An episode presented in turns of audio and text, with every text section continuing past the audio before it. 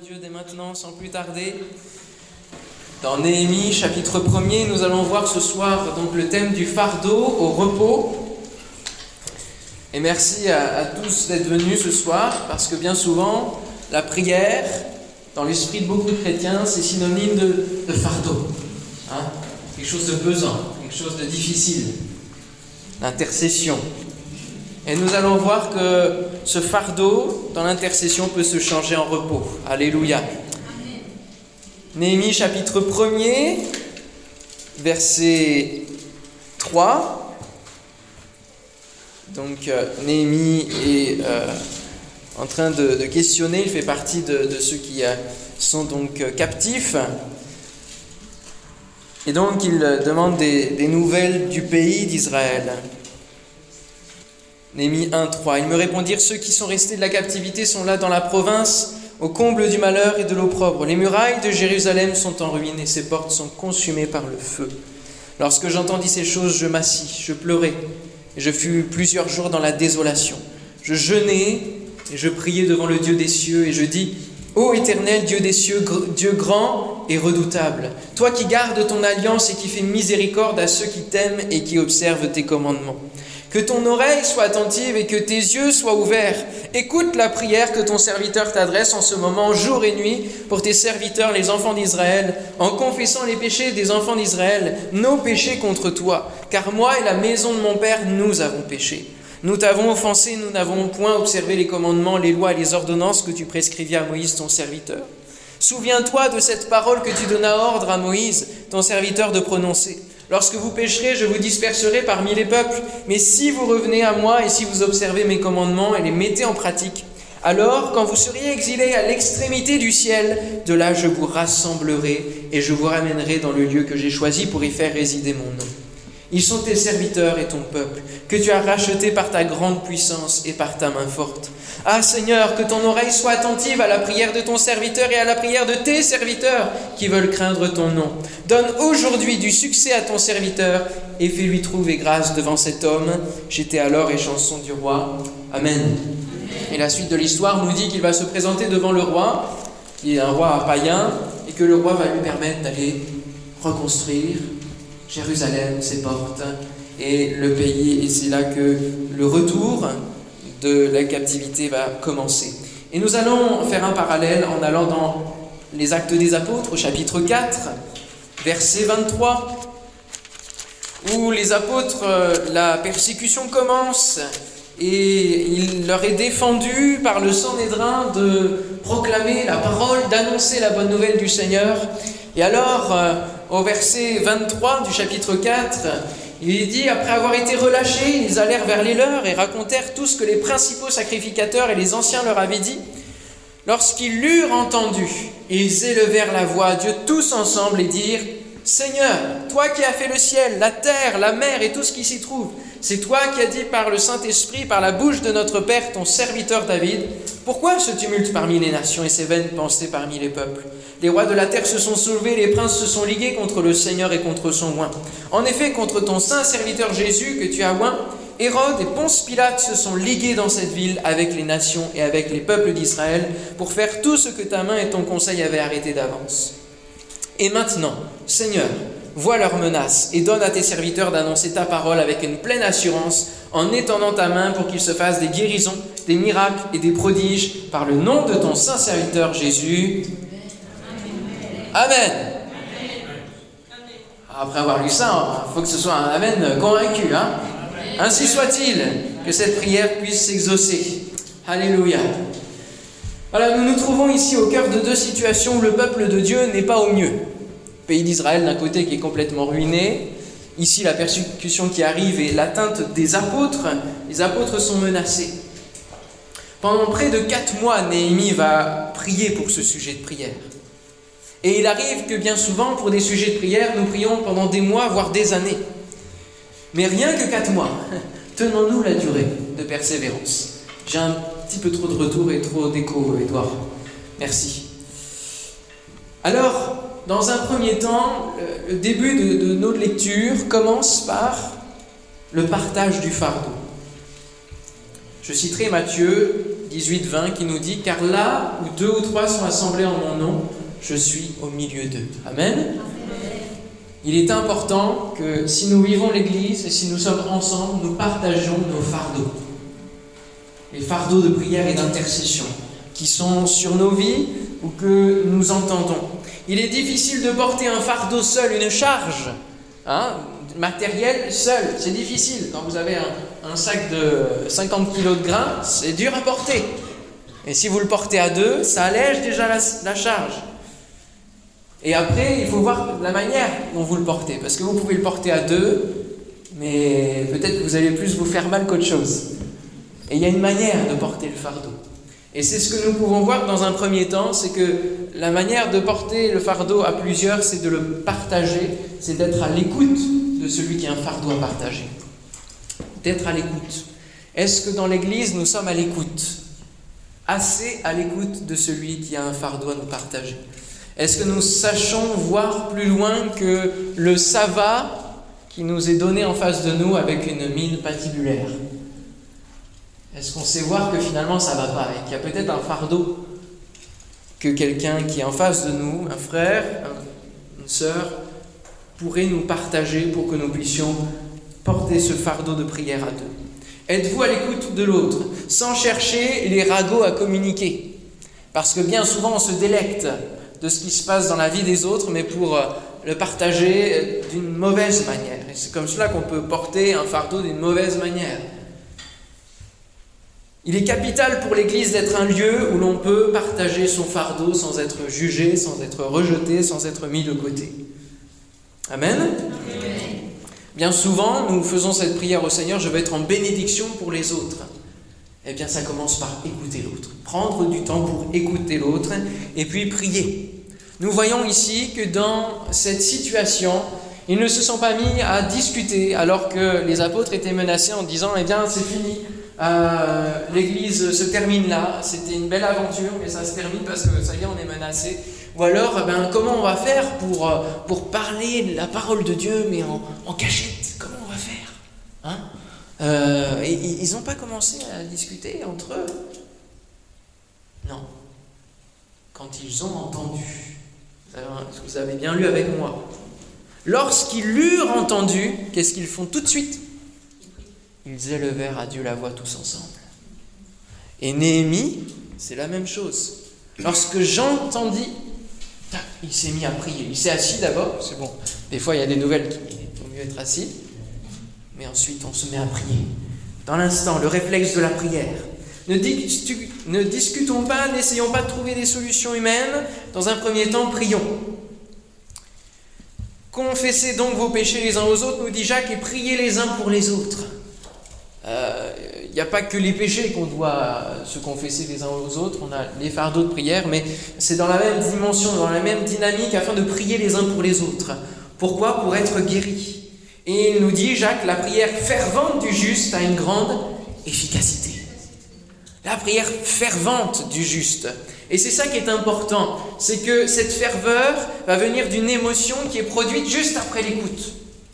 On entend la nouvelle et on est saisi, on est touché. Notre cœur est touché, comme Néhémie, comme ce peuple qui composait l'Église, la première Église. On est touché. L'émotion qui mène à l'intercession. On a d'abord le partage du fardeau et puis ensuite l'émotion qui va mener à l'intercession. Matthieu 9, 36. Voyant la foule, Jésus fut ému de compassion pour elle parce qu'elle était languissante et abattue comme des brebis qui n'ont point de berger. Est-ce que lorsque vous vous promenez dans la rue, que vous croisez des, centaines de personnes quand vous allez dans le métro, quand vous, vous marchez dans Paris tout simplement, n'êtes-vous pas touché dans votre cœur? De voir ces âmes qui sont là sans Dieu, sans espérance, qui sont comme des brebis qui cherchent à droite à gauche dans le yoga, dans la voyance, dans tellement de choses, chez naturopathes, etc., qui font des drôles de... Ils cherchent parce qu'ils sont errants. Et cela doit nous toucher.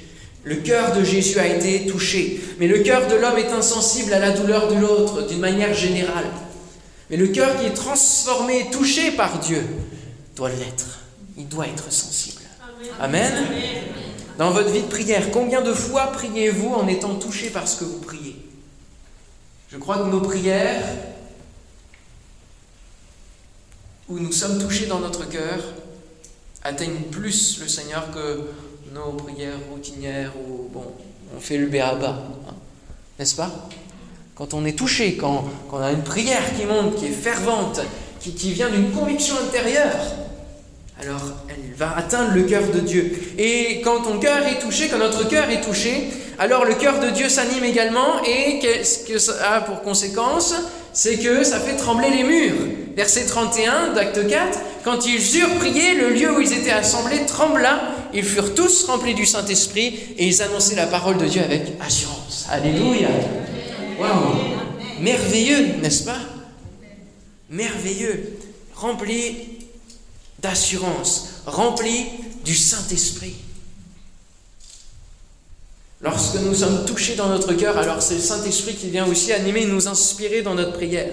La compassion va nous pousser à l'action, que ce soit par de l'aide matérielle, comme pour le bon samaritain, que ce soit par la proclamation de guérison, comme pour le lépreux, que ce soit la résurrection, comme pour Lazare, que ce soit l'intercession de l'Église pour ses apôtres ou celle de Néhémie pour son peuple, nous ne pouvons pas rester à rien faire lorsque nous sommes touchés dans notre cœur.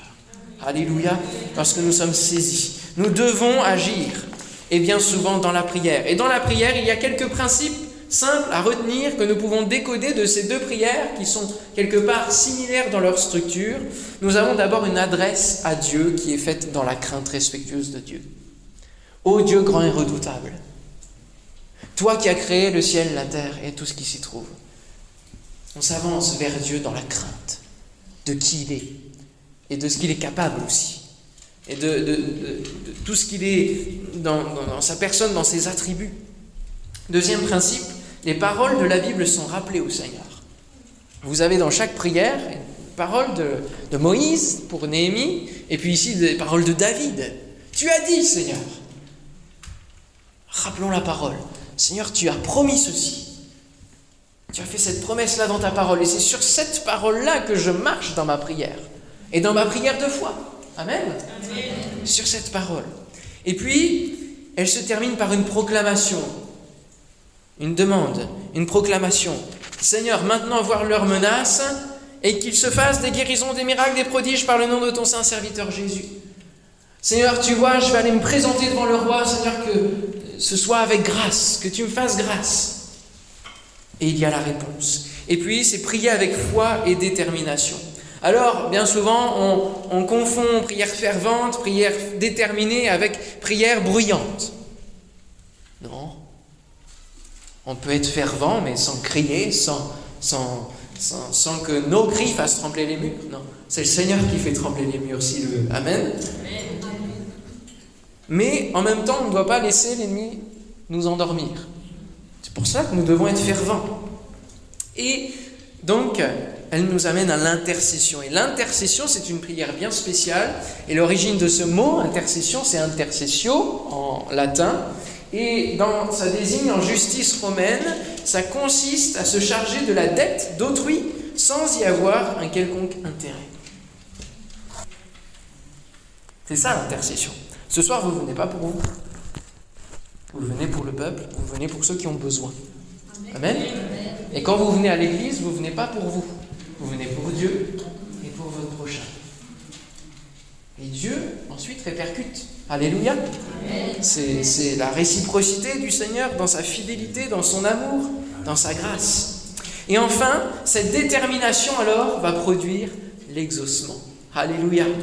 Matthieu 11, versets 12 et 13. Depuis le temps de Jean-Baptiste jusqu'à présent, le royaume des cieux est forcé, ce sont les violents qui s'en emparent, car tous les prophètes et la loi ont prophétisé jusqu'à Jean. Alléluia. Il y avait 400 ans de silence entre Malachie et Jean-Baptiste. Et il y a un réveil. Quand Jean-Baptiste arrive, il y a un réveil. Le royaume des cieux est, comme forcé. Et ce sont qui, ceux qui, qui, veulent en finir avec ce silence de Dieu, ceux qui veulent voir Dieu agir, ceux qui veulent voir Dieu euh, leur, changer leur vie, qui vont s'emparer du royaume de Dieu. Est-ce que vous en voulez ce soir? Amen. Amen alors ça va produire l'exaucement. Et parfois, lorsque nous sommes dans cette prière fervente, alors nous pouvons exprimer le don de foi. Vous savez que dans les dons spirituels, il y a neuf dons. et on peut exprimer le don de foi.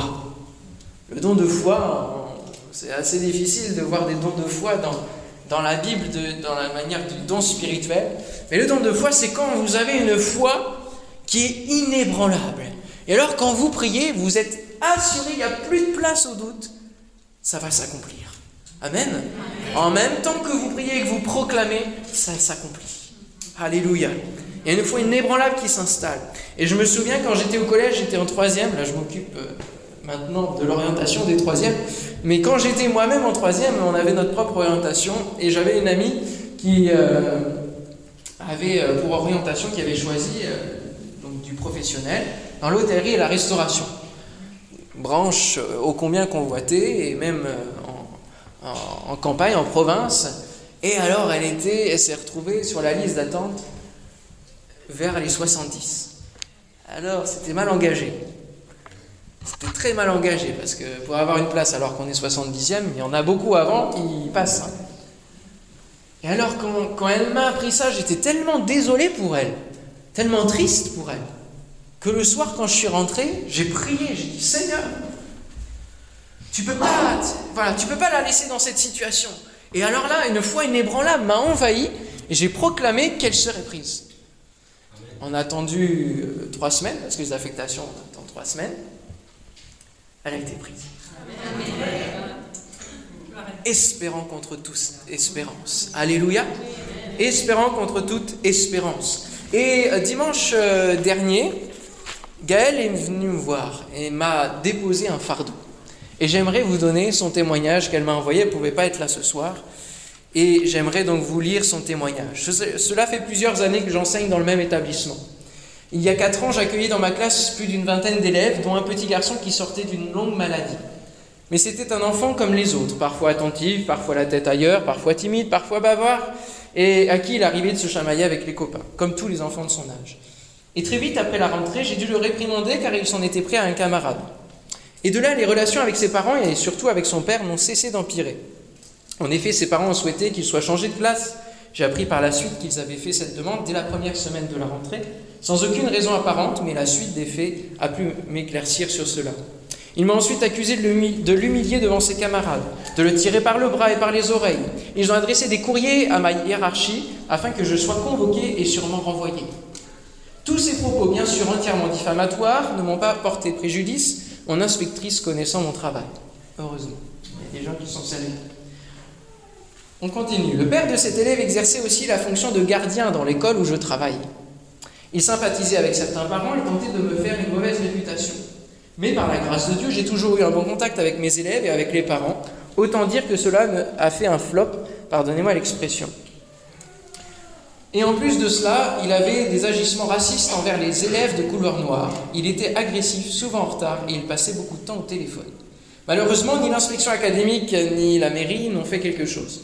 Depuis quatre ans, non seulement j'ai dû entendre plusieurs propos complètement mensongers, mais en plus j'ai été verbalement agressé, tutoyé, montré du doigt et humilié. Jusque-là, j'avançais avec mes propres forces, les faits étant ponctuels. Mais cette année, un événement a fait déborder le vase. Le vendredi 30 mars, ce monsieur m'a bousculé devant des collègues et ne m'a pas présenté aucune excuse et a tenu des propos insultants à mon égard. C'en était trop, j'en avais assez supporté. Jusqu'à ce jour, je me disais que j'étais au-dessus de cela, que mon travail me passionnait toujours autant, que cette personne n'en valait pas la peine. Mais là, tout de même. Être chrétien ne suffit pas que l'on doive nous manquer de respect. Nous sommes précieux. Nous sommes des enfants de Dieu. Humbles, mais bien droits dans nos bottes. Malgré les faits passés et ce nouvel événement, malgré les témoignages de collègues et parents d'élèves, ce monsieur bien syndiqué et ayant fait appel à un avocat semblait intouchable. La mairie ne semblait pas vouloir sanctionner son agent. J'en ai donc parlé tout spécialement à ma maman, qui est une femme de prière, et à Benjamin, qui ont prié pour moi. Nous avons tous les trois remis ce sujet entre les mains de Dieu. Et il a agi, que Dieu soit loué. Le Seigneur n'a pas permis que depuis le vendredi 30 mars, ce monsieur remette un seul pied dans l'école, bien qu'il en avait la ferme intention. Son responsable a écrit à la directrice, pour le bien de notre agent, nous avons décidé de le déplacer dans un autre établissement. Merci de ne pas ébruiter l'affaire. Vous comprendrez pourquoi je ne cite ni le nom de la ville, ni celle de l'école dans laquelle j'exerce. Qu'importe les motifs évoqués par l'homme, je sais que cette victoire est divine. Je la dois à notre Dieu fidèle et tout-puissant qui a entendu nos prières. Elles sont plus efficaces que des témoignages et plaintes pourtant bien fondées. Elles sont de véritables armes. Un grand merci aussi à ma maman et à Benjamin. Bon, ça, je suis qu'un instrument, que vous pouvez être à votre tour. Il est écrit La prière du juste a une grande efficacité, Jacques 5,16, et je loue le Seigneur pour cela. Peu importe la justice de ce monde, c'est celle de notre Dieu qui prévaut. Soyez bénis. Amen. Magnifique témoignage. Et alors qu'elle me présentait, j'étais pas du tout disposé finalement à l'entendre parce que je courais à droite à gauche comme on court tous les dimanches malheureusement. Et alors elle m'a partagé simplement ça. Et quand j'ai entendu que ça faisait 4 ans, etc., j'ai été touché. Alors dans ma prière, tout de suite, le, voilà, le don de foi et la, foi s'est manifestée. En proclamant cela et tout de suite la prière, l'exaucement. Alléluia. Alors ça produit la joie, l'exaucement. Amen. Une foi inébranlable qui ne laisse place à aucun doute. Quelle joie lorsque la délivrance est accordée. Ce n'est pas en vain que nous prions, ce n'est pas en vain que nous combattons, que nous persévérons. Conclusion, la joie de l'exaucement qui amène au repos. Matthieu 9, 36 à 38, voyant la foule, il fut ému de compassion pour elle parce qu'elle était languissante et abattue. Ah, je me suis planté de verset, c'est pas le bon. C'est au chapitre 11, il dit Venez à moi, de tous qui êtes fatigués et chargés, je vous donnerai du repos. Et il précise que son fardeau, léger. Doux et léger. Alléluia. Et si nous déposions nos fardeaux lourds ensemble et que nous prenions le fardeau léger de Jésus. Et il va dire dans Matthieu 9 la suite finalement de la, foule languissante et abattue. Il dit à ses disciples, la moisson est grande, mais il y a peu d'ouvriers. Priez donc le maître de la moisson d'envoyer des ouvriers dans sa moisson. Amen. Alors il parle ici, euh, peut-être que des ministères dons, mais je crois aussi des ouvriers qui peuvent être utilisés prier de la même manière que j'ai pu prier pour Gaël dimanche C'est réservé à chacun de nous. Amen. Alléluia. Le repos vient lorsque l'exaucement est arrivé, bien sûr. Le repos vient plus vite quand on est plusieurs. Amen. Et le repos vient lorsque nous déchargeons ensemble sur Christ. C'est lui la base de toutes choses. Amen. Seigneur, nous te bénissons pour ta parole. Te bénissons pour l'arme de la prière que tu nous as donnée. Elle est si précieuse, mais Seigneur, tellement sous-utilisée.